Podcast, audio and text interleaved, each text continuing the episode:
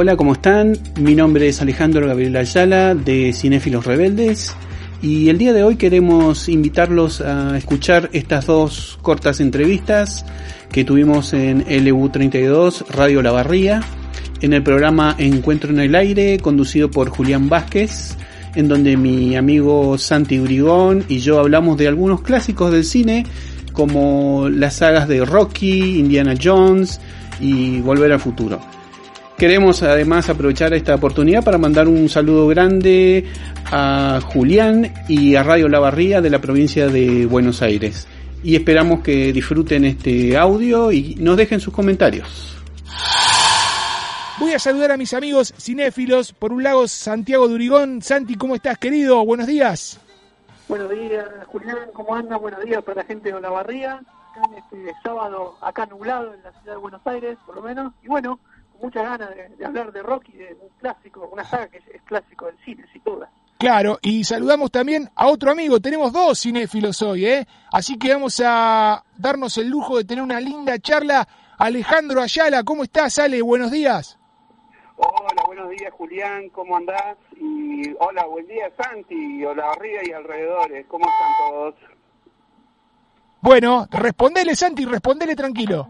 Sí, buen día, dale, todo bien, sí, el tema es verdad, hace encima hace rato que no nos vemos con esto, y bueno, él, aparte, él además es un fan fan de la saga de Rocky, este, así que él va, va, a aportar muchos datos valiosos sobre la película. Bueno, sí, es cierto, porque si bien ustedes son amigos, compañeros, están en cuarentena como todos nosotros, por eso nos están viendo, ¿no, Alejandro? Sí, cada uno de su casa y escuchando la canción de Survivor que arrancaste, Ojo de Tigre, una canción eh, que arrancó en, el capítulo 3 de, la saga de Rocky justamente, ¿no? Bueno, para, para, para ordenarnos y para, para hacer prolijita la comunicación, yo les voy a ir preguntando eh, particularmente a, cada uno de ustedes y voy a, a, arrancar por, por Alejandro, ¿no? Recién me decías esta canción que es el tema de Rocky y nos tirás un dato que por ahí los que son fanáticos, fanáticos ya lo sabían, pero por ejemplo yo, que me encantan las películas de Rocky, las vi todas, pero por ahí no estoy en todos los detalles, no sabía, por ejemplo, que este tema recién eh, eh, se introduce en la saga de Rocky a partir de la, de la tercera película, Alejandro. Exactamente, es, es la canción que la interpreta la banda Survivor, eh, que arranca ya este, al principio de la película y describe un poco eh, el alma de un boxeador y el ojo de tigre o, los, la mirada de tigre, esa mirada salvaje, que es un poco el tema de la película Rocky 3, ¿sí? es esa eh, pérdida del salvajismo que estaba transitando en ese momento el personaje más querido por nosotros, que era Rocky, y en contraposición a su rival que era Claver Lang, Mr. T, que era un tipo salvaje hambriento de gloria y que justamente tenía ese ojo de tigre. Anteriormente, para la saga, Rocky 1 y Rocky 2 contaba con la música de Bill Conti, ¿sí? es un compositor este, norteamericano que eh, para la película Rocky Primera, para poder identificarlo fácil, eh, era bastante desconocido, ¿no? La verdad que la música en una película es todo y acá me parece que mejor, mejor ejemplo que este hay pocos. Santi, bueno, recién Alejandro tiraba un dato no menor, eh, Rocky 3 eh, la pelea contra eh, Mr. T, que es la, la pelea, la primera pelea que, Rocky pierde, ¿no? Porque boxea dos veces con él. La primera pierde que, que muere su entrenador, Mickey, me acuerdo. Eh, y, después le termina, le termina ganando. ¿Te acordás de esa escena, Santi, emblemática? Santi, ¿estás por ahí?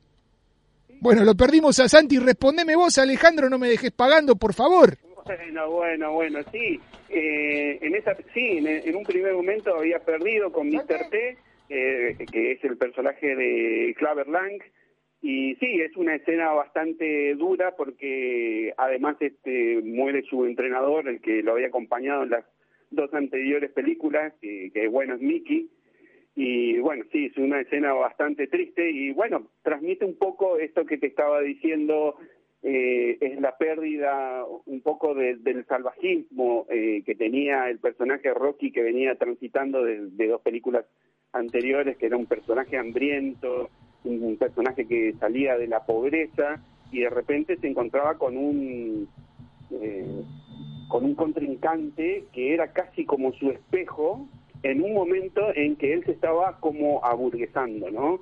Esa es la razón por la que por la que pierde. Y volviendo un poquito al tema de la música, eh, quería comentarte que en un principio Stallone quería usar la música de Queen, eh, Another One Bite the No sé si ubicas la canción. Sí, temazo. Sí, bueno, por cuestiones de, de copyright no, no, no pudo no pudo ser posible, ¿no? ¿Qué, ¿Qué éxito hubiese sido, no? Mezclar Rocky con Queen hubiese sido un golazo. Hubiese quedado muy bien. Igualmente, la canción de Survivor, Ojo de Tigre, la verdad, es, hoy un clásico, ¿no? Se lo asocia directamente a Rocky. Claro, sí, sí. Santi, Santi, ¿estás por ahí? No lo escuchamos a Santi, tenemos un problemita. Santi, ¿nos, ¿nos escuchás? Él nos escucha, pero no lo escuchamos nosotros. Vamos a pedirle al operador, vamos a cortar la comunicación con Santi y vamos a llamarlo por otro medio. Mientras tanto, Alejandro, seguimos charlando con vos y bueno, te decía, qué golazo hubiese sido tener a, a Rocky con Queen, pero bueno, de todas maneras, esta canción, Ojos de Tigre, me parece que ha marcado un antes y un después ¿Y cuán importante vemos nosotros e, con este ejemplo es la banda sonora en una película, ¿no? Porque uno escucha esta canción y automáticamente te acordás de Rocky. Absolutamente. Eh, además, como vos decías al principio, es la música con la que uno sale a correr, a gimnasia. También tenemos que recordar la música de, de Bill Conti, que es la música clásica que con la que arranca la primera película, ¿sí? ya en un primer instante arranca esa música de Bill Conti, que quería comentarte, ya que estamos hablando un poco de las bandas sonoras y la música, que cuando hicieron la película Rocky en 1976, la música se hizo antes de rodarse la película. Generalmente, eh, cuando se hace una película, la música es eh, va al final, ¿no? es decir, el compositor va mirando las escenas, y va musicalizando, ¿no?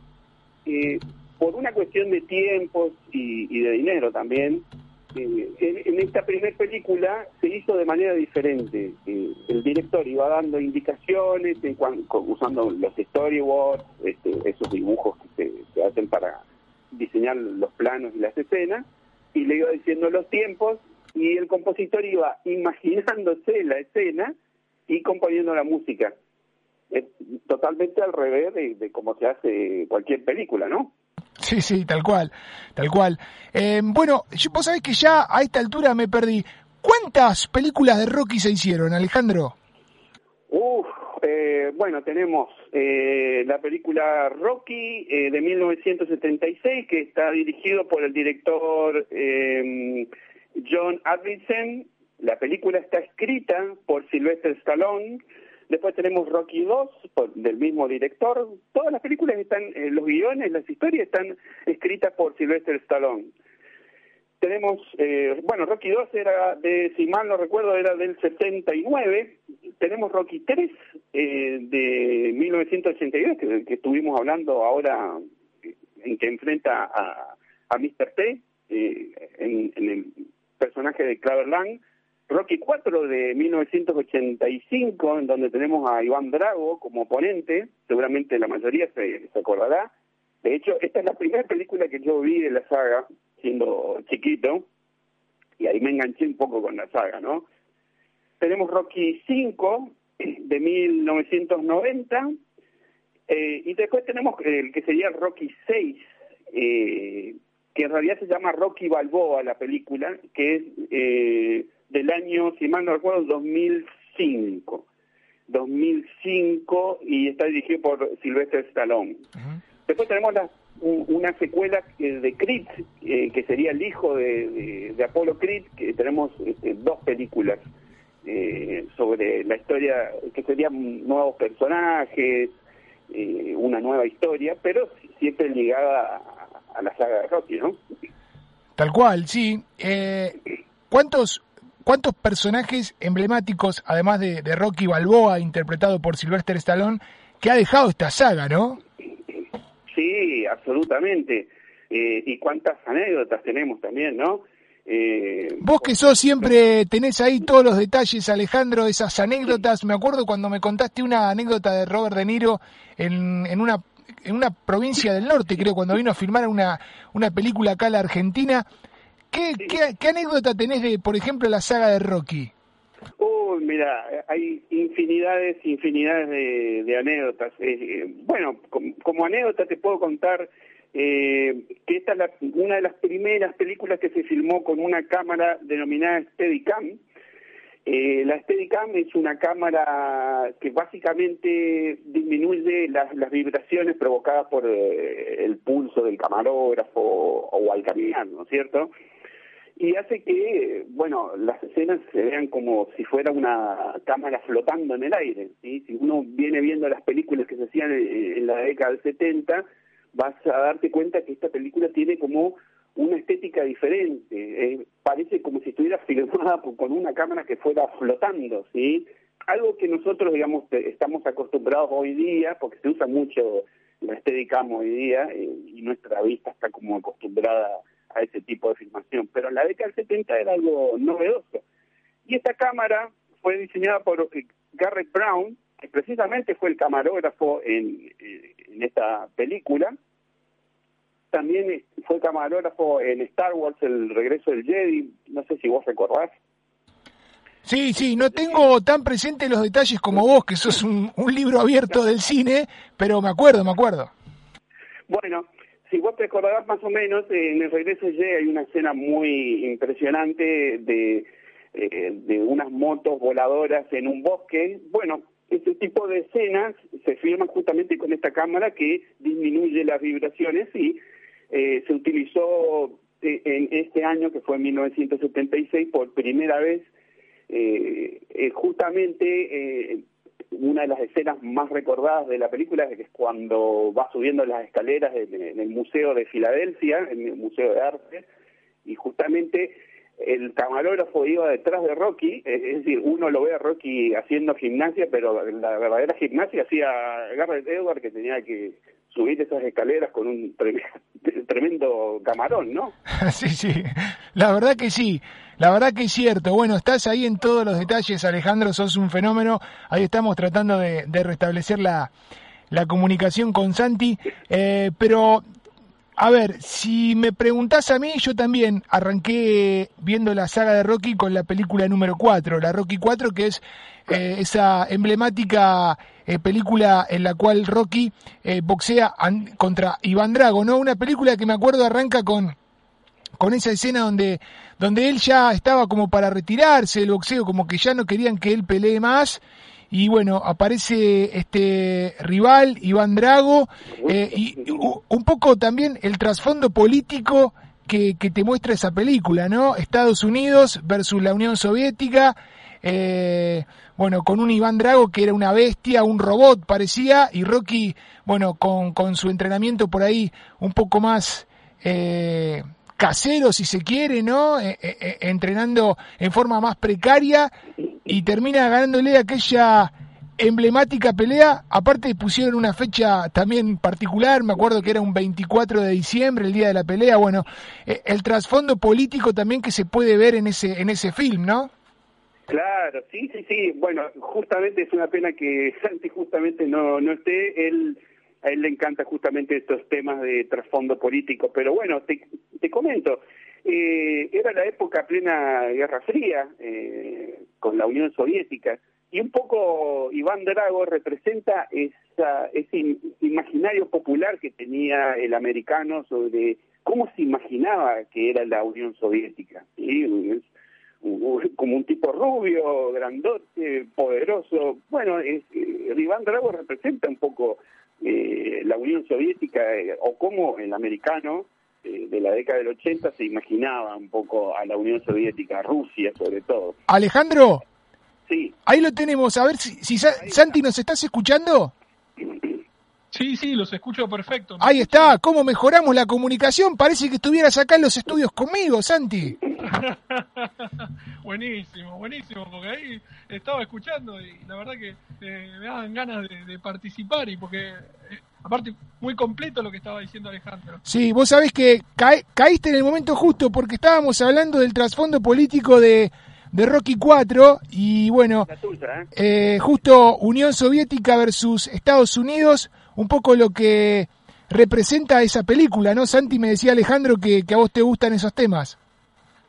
Sí, sí, sí, sí. Bueno, Ro- Rocky 4 refleja, el, ya el- estamos en la, en la época de películas de Estados Unidos, de, ya de final de Guerra Fría, ¿no? Por ejemplo, también Top Gun, ¿no? De- bueno, también el, el, eh, Iván Drago, este eh, villano frívolo. Este, es una película donde eh, nos quiere mostrar a los rusos como enemigos y a, a los yanquis, o sea, como lo- lo- lo- los buenos de la película. Eh, es, un, es un tema muy clásico en, las películas norteamericanas de finales de los 80. Eh, así que sí, Iván Drago ahí, bueno, es una pelea, es una película que nos gusta a todos, tiene una banda sonora muy, muy buena, pero bueno, también tiene ese mensaje, ¿no? De, de- del bien contra el mal, de, de- de- o sea, de Estados Unidos contra la Unión Soviética. Sí, es cierto, es Me cierto. permiten, un- un- quería tirar un dato sobre el actor que hace a Iván Drago. Claro, más conocido Alejandro como el actor de Rocky 4, porque nadie se sabe el nombre, ¿viste? Como a veces los actores quedan marcados con, con eso. Sí, bueno, el nombre del actor es Dolph Lundgren, que en, en realidad es sueco, no es no es ruso, ¿no? Y resulta que Iván Drago, o, Dolph Lundgren, como uno prefiere recordarlo, es cinturón negro de karate, judo, es boxeador amateur, es ingeniero químico y tiene coeficiente intelectual de 160, o sea que es un tipo, además de, de poderoso, fuerte, Sí. de verdad, es un atleta. Casi, casi, Alejandro, un par nuestro, ¿eh? Sí, sí, sí, este, rubio y fachero. E hizo de He-Man. Exactamente, hizo de He-Man. Y hubo una anécdota bastante divertida eh, sobre la, la película. Es que Stallone le había pedido eh, que lo golpee de verdad para algunas escenas eh, de, esa típica pelea, de esa clásica pelea de, en Rusia. Y bueno, le dijo, golpeame con toda tu fuerza y Dolph Lundgren lo golpeó de verdad y lo mandó al hospital. a Silvestre Stallone creo que estuvo internado como dos semanas. O sea que la cara, cuando dice Adrian, la tenía inflamada en serio. Sí, sí, sí, no, no, es, eh, eh, inclusive creo que el golpe que, que le dio, que lo mandó al hospital, fue eh, en el pecho, y tuvo problemas cardíacos Stallone debido a ese, a ese golpe. Eh, otro dato interesante también de la película es que en ese momento del rodaje eh, no tenía muy buena relación con Carl Weather, que es el actor que interpreta a Apolo, Apolo Creed. Y, y hay una escena en donde están eh, justamente durante la pelea, en donde Iván Drago lo empuja a Apolo contra las cuerdas.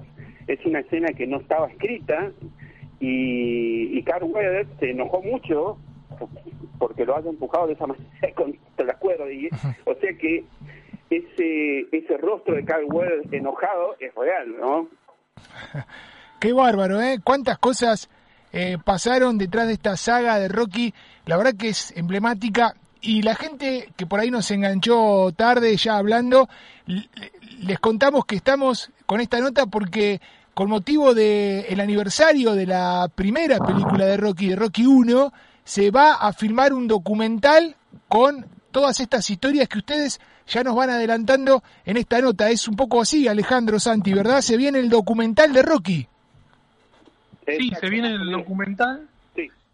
que, bueno, va a tener incluso para los fanáticos material extra eh, que no, eh, no se ha publicado, este, filmaciones del director de Advincent que tampoco se han, se han hecho públicas todavía y material inédito. Incluso el, el- director del documental, Wayne Johnson, ya hizo un documental sobre el director Advincent que dirigió, entre otras películas, Karate Kid, emblemática, con lo cual tiene bastante acceso a ese material y bueno, dice Stallone que nos va a sorprender.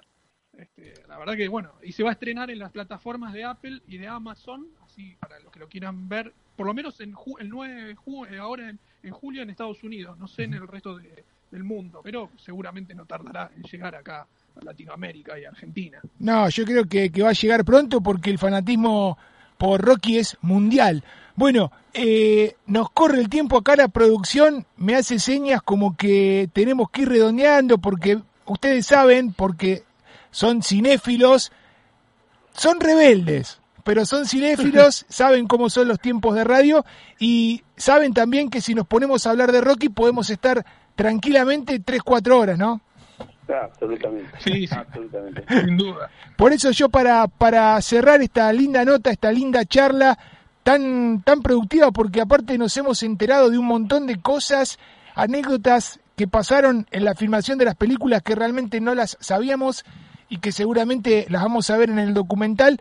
Me gustaría preguntarles a cada uno eh, si tienen que elegir una escena de toda la saga, de todas las películas de Rocky, una escena que para ustedes haya sido la escena, ¿con cuál se quedan? Arranco con Santi, a ver. Bueno, eh, qué pregunta, este, pero tiene muchas escenas muy muy buenas. Pero me voy a quedar como el, el documental va a ser sobre más que nada Rocky 1 y yo creo que estábamos hablando de Rocky 3 y Rocky 4 que son donde ya lo vemos a Rocky en la, en la cresta de, la ola, ya, ya es un, boxeador exitoso. Me voy a quedar con la escena que entrena, el, recopilado de escenas que lo muestran entrenando en la 1, porque la 1 es eso, es, es el ascenso de, Rocky, o sea, la forma de, que con sacrificio y con esfuerzo, o sea, no solamente es tener músculos y saber golpear, sino también entrenar y guiarte con los consejos de tu entrenador y de tus seres queridos, donde conoce a la mujer de su vida. O sea, por eso me voy a quedar con el entrenamiento que hace Rocky en la 1, donde logra poner contra las cuerdas, literalmente, a, al, campeón del, del, peso pesado mundial, que era Apolo Creed. Así que yo me quedo con esa escena. Alejandro. A mí la escena que más me gustó, bueno, coincido con Santi con respecto a Rocky, la primera de 1976, una escena que a mí me encantó mucho, es la escena en la pista de, patinaje de hielo, eh, una escena que se había pensado eh, con 300 extras, pero por problema de presupuesto este, improvisaron que, bueno, la pista de patinaje estaba cerrada y, y bueno Rocky lo soborna al cuidador de la pista para que le deje patinar 10 minutos. Me parece una escena con mucha frescura. Eh, eh, los diálogos entre Rocky y Adrián son sencillamente bellísimos y muestran un poco cómo eh, esa pobreza que tiene la película, pobreza en el, en el buen sentido, eh, tenían poco dinero como para gastar en la producción, lo transforman creativamente, ¿sí?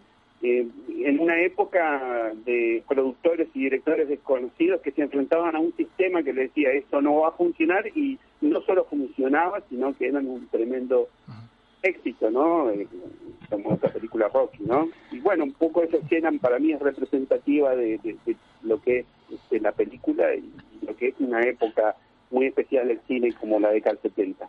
Tal cual, coincido. Yo me quedo con la escena esa de las escalinatas también. Y bueno, eh, ustedes saben que, bueno, lamentablemente acá en Olavarría, ustedes están ahí en... Eh, eh, bueno, vos, Santi, estás en Capital, ¿verdad?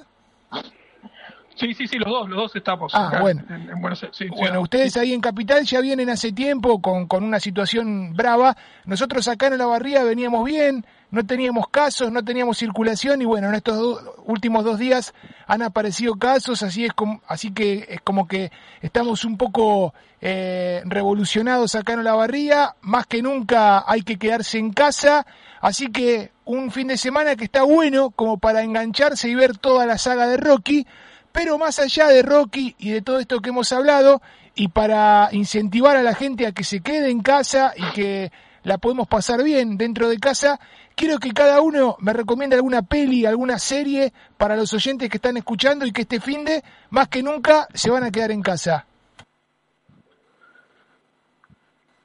Bueno, eh, si es que estamos con el deporte, si no la vieron, la, la, serie documental que está en Netflix sobre Michael Jordan, más para, por ejemplo, la, como yo que crecí, los no, eh, era chico en los 90 y veía a los Chicago Bulls, y también que habla ahí del, del deporte y todas las todas las cuestiones paralelas que hay al deporte, ¿no? De, la competición, de cómo ser el mejor, que a veces ser el mejor no es solamente tener el talento y también las polémicas que se arman siendo el mejor. Les recomiendo que vean eh, muy bien editada el, documental de Michael Jordan de, Last, de los Chicago Bulls de la última temporada de Last Dance, este, donde ya sabemos quiénes, quiénes fueron los Chicago Bulls y que ganaron todo, pero lo cuenta de una manera este, que está muy, muy bien hecha y es ideal para verlo de corrido.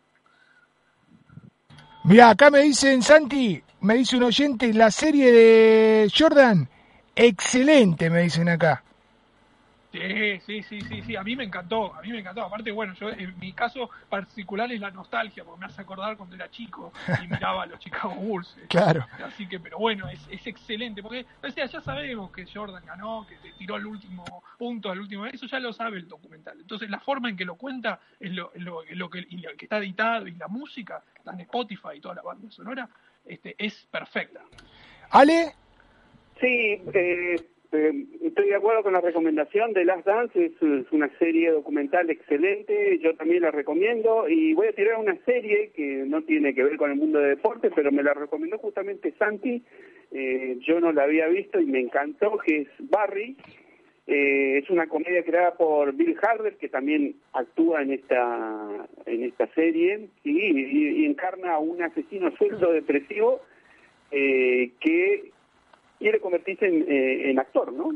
en actor de comedia. Es una comedia bastante divertida, con un humor este, oscuro, pero realmente excelente comedia. Recomendación también que me hizo Santi y me encantó y bueno, se las recomiendo a ustedes. Este, la pueden ver en HBO, ¿sí?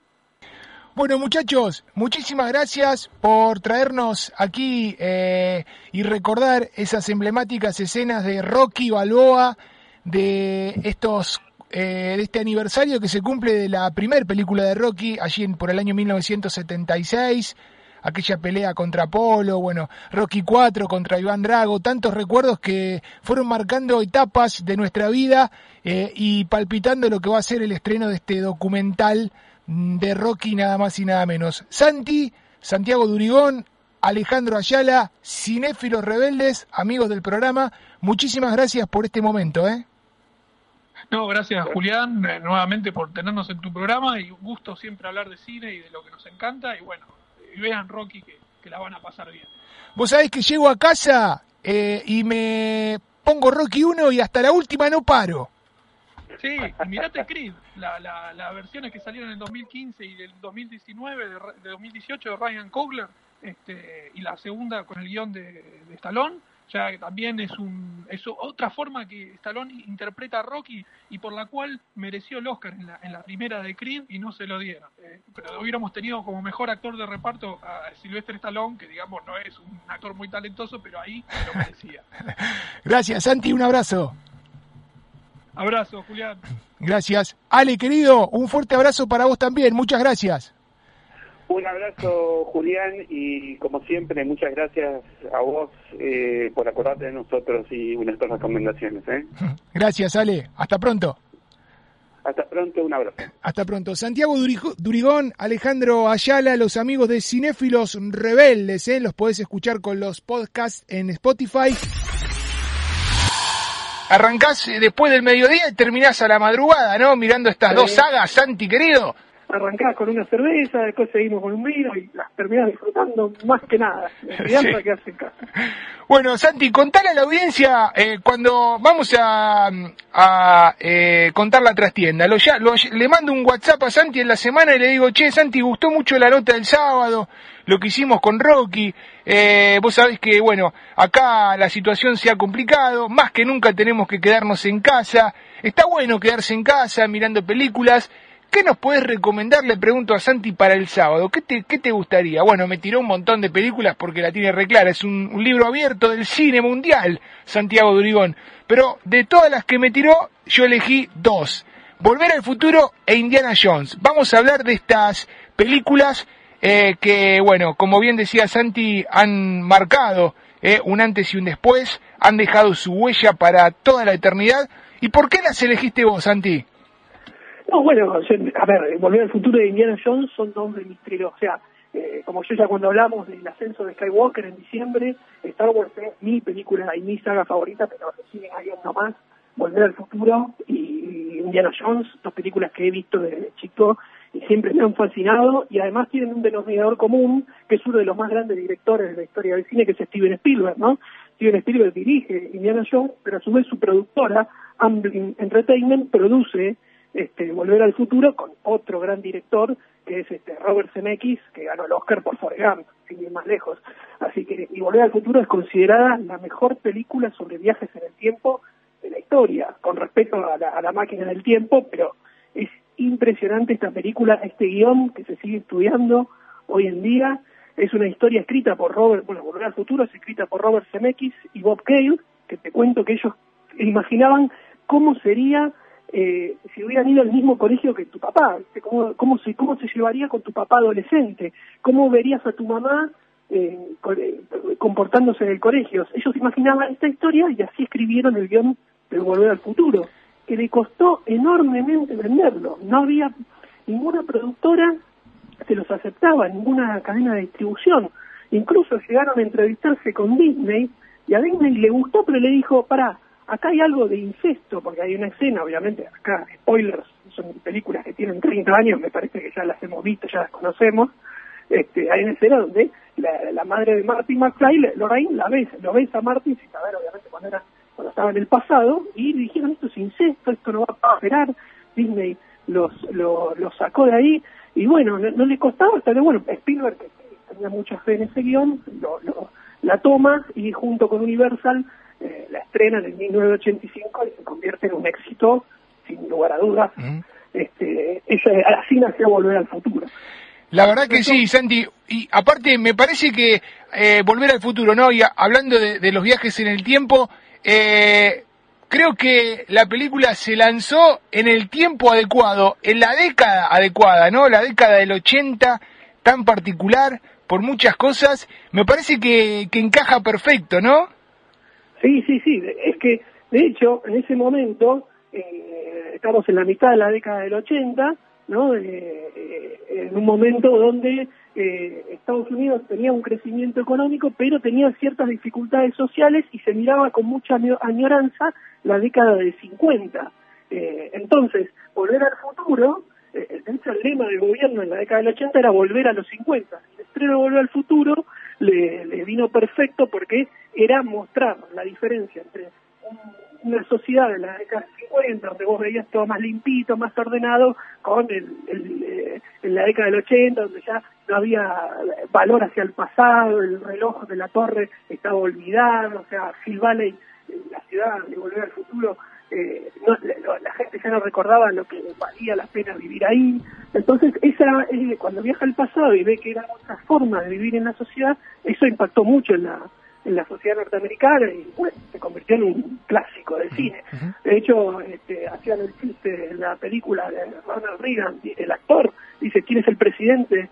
En, el, año 85 le pregunta el Doc Brown, Ronald Reagan, el actor, y ese chiste incluso le, gustó mucho al, presidente de Estados Unidos en aquel momento.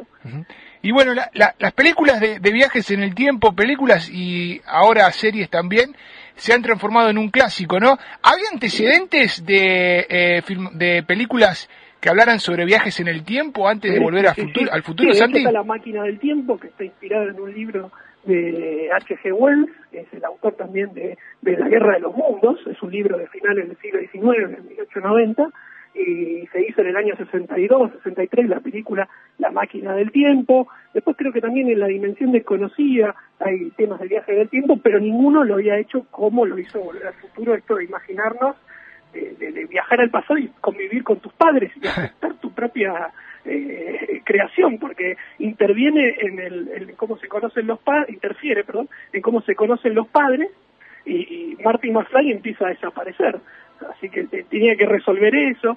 No, la verdad que aparte jugó muy bien en algunos aspectos cómo, cómo imaginarnos que sería entorpecer distintos hechos históricos, ¿no? Que es lo peligroso.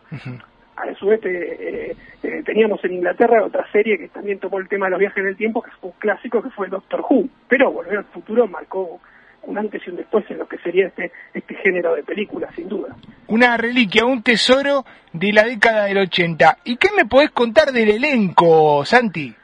Bueno, por ejemplo, te puedo contar que Michael Fox, eh, eh, el actor que interpreta a, Michael, a Marty McFly, no es, o sea, siempre fue en la cabeza de los actores, de los, de los directores, de Robert Zemeckis y de Bob Gale, el actor para personificar. El tema es que él en ese momento estaba filmando una serie que se llamaba Family Ties, una serie de, los 80, y a su vez estaba filmando una película que se estrenó hace años, en 1985, que, es, que es El hombre lobo americano, que juega al básquet, no sé si la vieron, la pueden ver también en cuarentena, es un clásico de los 80, este, donde, eh, donde Michael Fox se convierte en hombre lobo y termina jugando al básquet, por ese motivo no pudo iniciar, eh, no pudo empezar a actuar cuando empezó la producción de la película.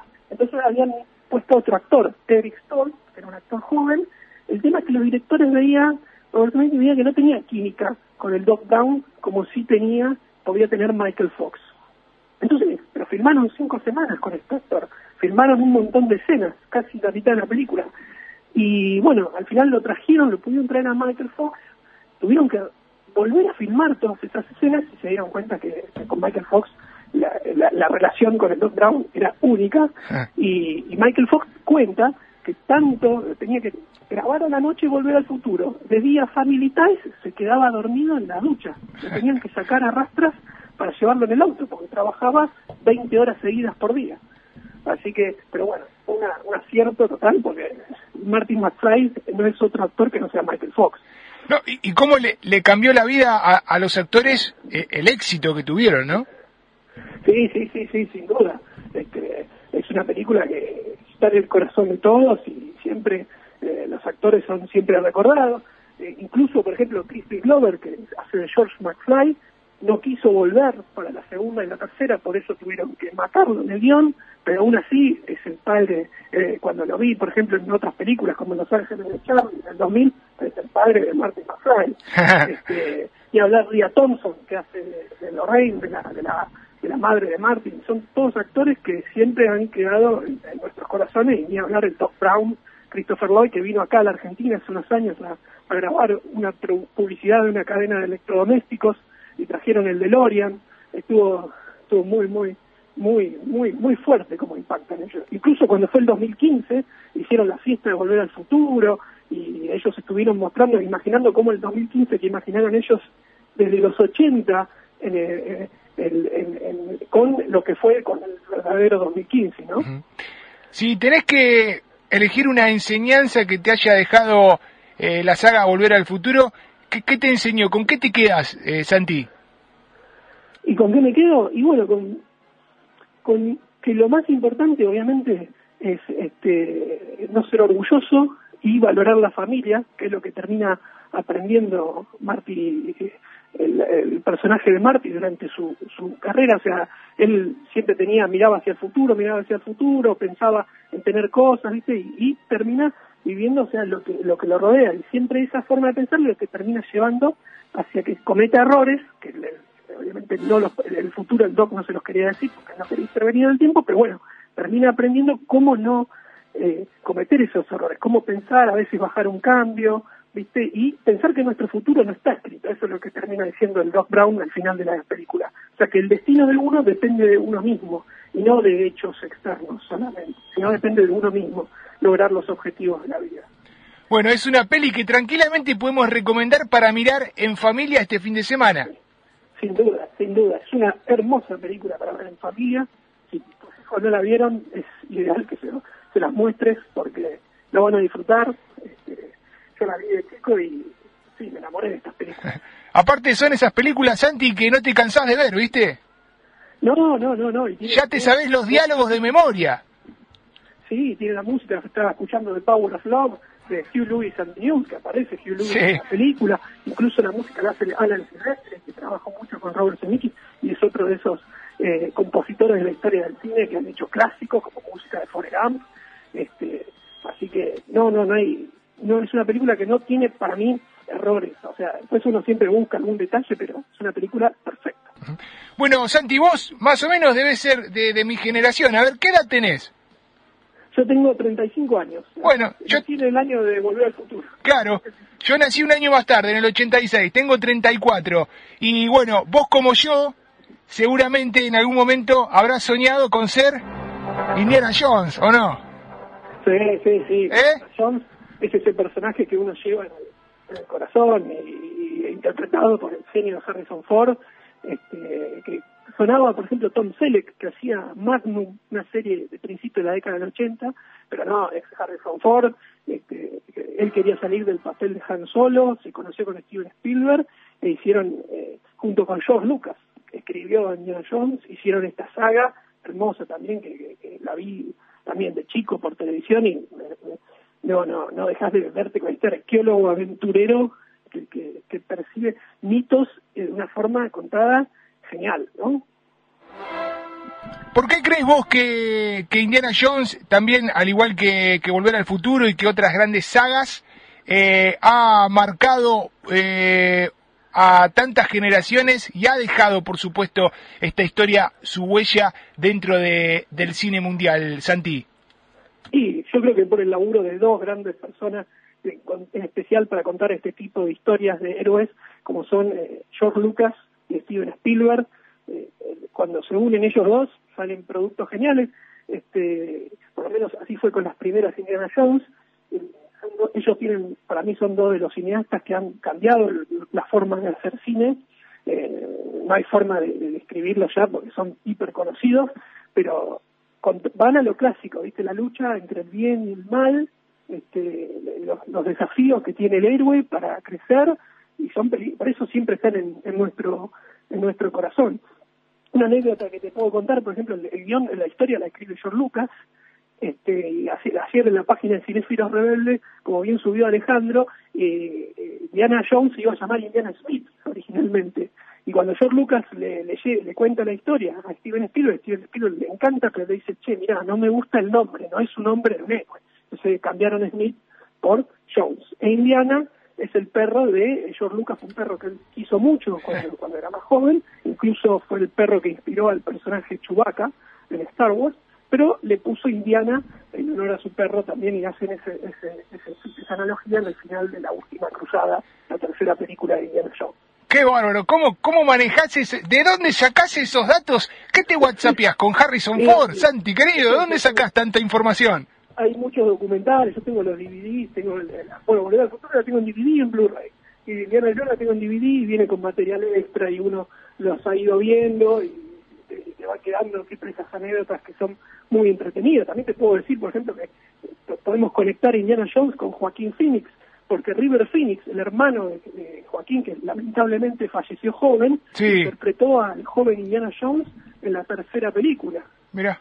Y eh, un actor que venía también, que había hecho películas en los 80 y bueno, lamentablemente falleció, pero son hechos que van marcando que la historia del cine muy, muy notablemente.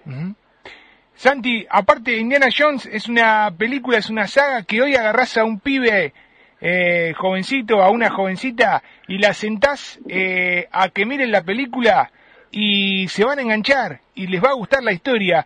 Y han pasado muchos años y hoy los, los pibes tienen a disposición un montón de plataformas digitales de entretenimiento y sin embargo vos los sentás a mirar Indiana Jones y te puedo asegurar que les va a gustar y, se van a sentir atrapados por la historia. Es, es, la magia un poco que tienen estas grandes sagas del cine mundial, ¿no?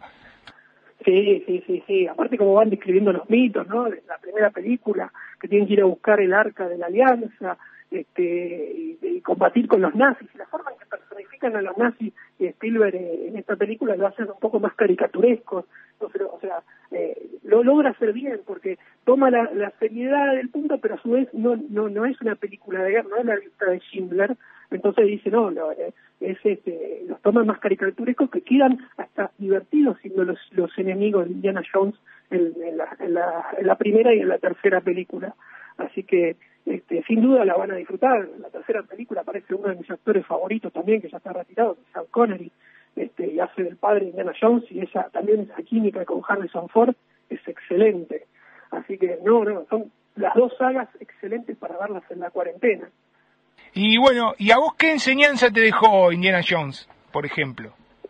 Indiana Jones enseñanza, eh, bueno, ¿no? O sea, la, la, la idea de, la curiosidad, ¿no? De siempre ser curioso, este, eh, investigar, ¿no? O sea, eh, así también hacer personaje lineano, ¿no? Que siempre va investigando, no, cerrarse a veces con la, la eh, estudiar, prepararse, incluso en la cuarta película, donde lo adaptan más a la década de 50, la época del macartismo, en, Estados Unidos, o sea, de seguir investigando y no dejarse eh, estar con, siempre estancado, sino que el conocimiento siempre uno lo tiene que ir incorporando y bien, con, con responsabilidad. Bueno, Santi, la verdad que hemos tomado nota de todo esto que nos has dicho. Yo las vi a las dos eh, y las voy a volver a mirar. Como el fin de pasado, voy a, yo no miento, voy a decir la verdad. No miré todas las de Rocky porque no llegué, no me dio el tiempo. Pero llegué hasta la cuatro, hasta la de Iván Drago, que es la que a mí más me gusta. Y este fin de vamos a repartirnos, eh, un poquito hoy, un poquito mañana, Volver al Futuro e Indiana Jones, eh, siguiendo, por supuesto, eh, todo, todo esto que nos has contado y la verdad que, que revolviste un poco en nuestro sentimiento cinéfilo y volver a, ver esas sagas, la verdad que, que, está buenísimo. Y si hay alguien que no la vio, por supuesto, se la recomendamos totalmente, ¿no, Santi? Sí, sí, sí. Indiana Jones está en, me fijé, está en Netflix, así que la pueden ver de ahí. Volver al futuro estaba en Netflix, de hecho hubo una polémica porque en la parte, en la segunda película habían editado una escena, habían censurado una escena innecesariamente, pero, pero ahora no está, me fijé no está más, está en la plataforma de Amazon, ahí están, ahí están las tres películas, por si no las tienen, pero bueno, también si buscan un poco por internet por ahí las encuentran, pero bueno, este, seguro en Netflix está Indiana Jones y en Amazon Volver al Futuro. Santi, te mando un fuerte abrazo Gracias, la verdad que nos encanta este espacio que tenemos con los amigos cinéfilos rebeldes.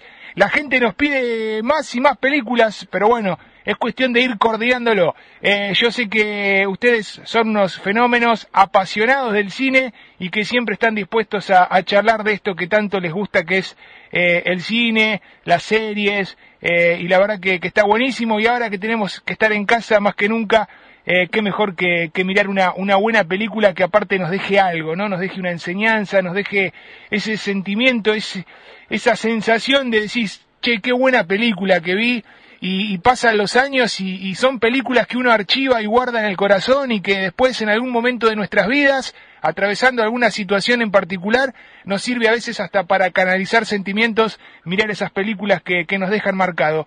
Santi, te mando un fuerte abrazo cuídate vos también y bueno, hasta un próximo encuentro que seguramente será pronto. Gracias Julián, gracias siempre, sí, es un gusto hablar de cine y sí, a cuidarse, a, estar en casa, mirar las películas que las van a disfrutar, si no las viste, las te van a encantar y si ya las viste, siempre hace bien rememorar y hace más amenua esta, esta cuarentena. Un abrazo Santi, muchas gracias.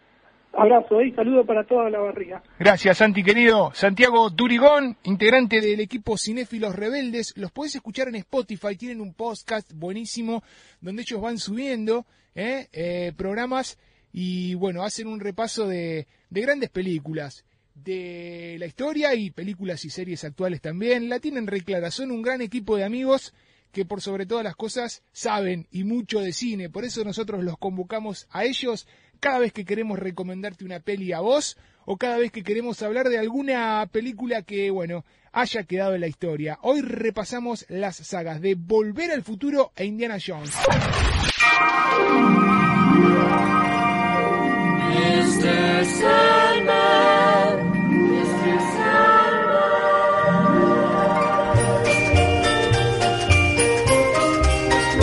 Mr. Sandman, bring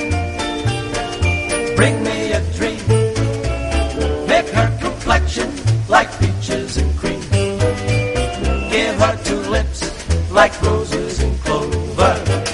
Then tell me that my lonesome nights are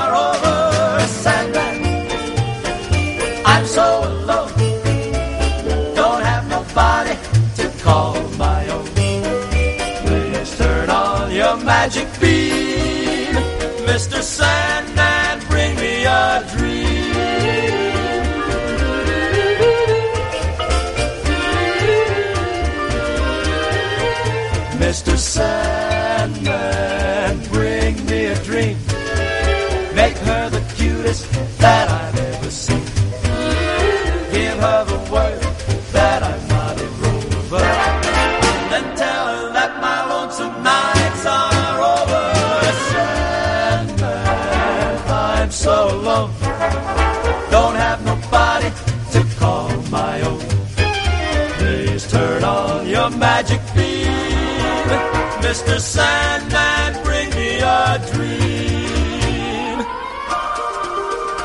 Mr. Sandman, Mr. Sandman, Mr. Sandman, Sandman, Sandman, Sandman. Please, Mr. Sandman, won't you bless me with a dream?